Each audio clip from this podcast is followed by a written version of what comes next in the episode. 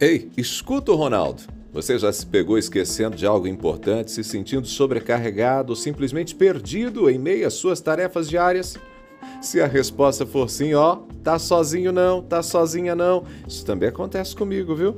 Mas eu tenho melhorado bastante nos últimos meses após adotar uma prática que eu vou recomendar para você hoje: fazer listas. Gente, eu trabalho em três empresas diferentes, cuido de vários projetos trabalhosos e sem contar que tem aqui, né, o compromisso com os nossos ouvintes, com os nossos leitores, e eu gosto de fazer tudo isso direitinho.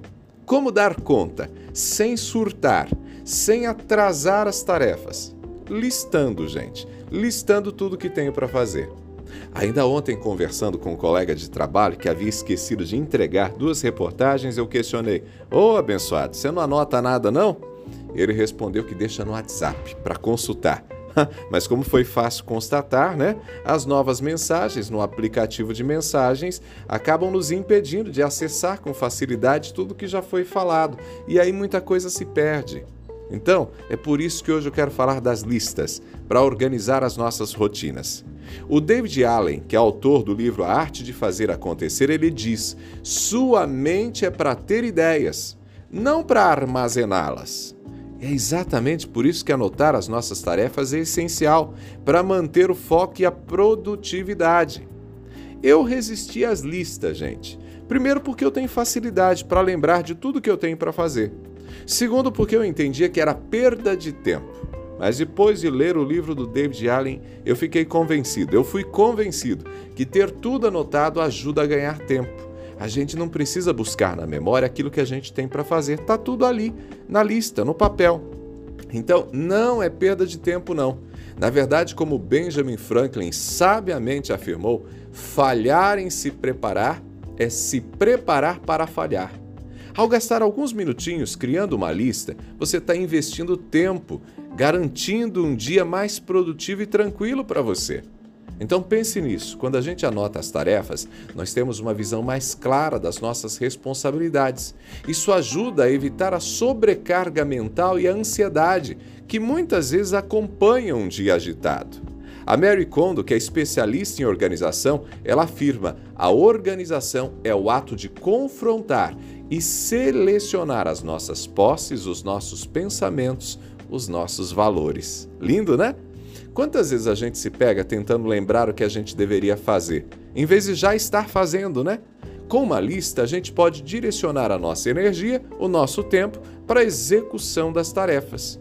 E aos pouquinhos, né, ao riscar os itens concluídos, a gente pode visualizar o nosso progresso e assim isso nos motiva a continuar. Então, vou deixar para você algumas dicas para você começar a fazer a sua listinha, tá bom? Primeira dica: escolha uma ferramenta. Papel, aplicativo no celular, programa de computador, o que você prefere? Para mim funciona o papel, papel e caneta. A lista só funciona para mim se ela estiver diante de mim o tempo todo. Inclusive eu tenho uma aqui agora na minha frente.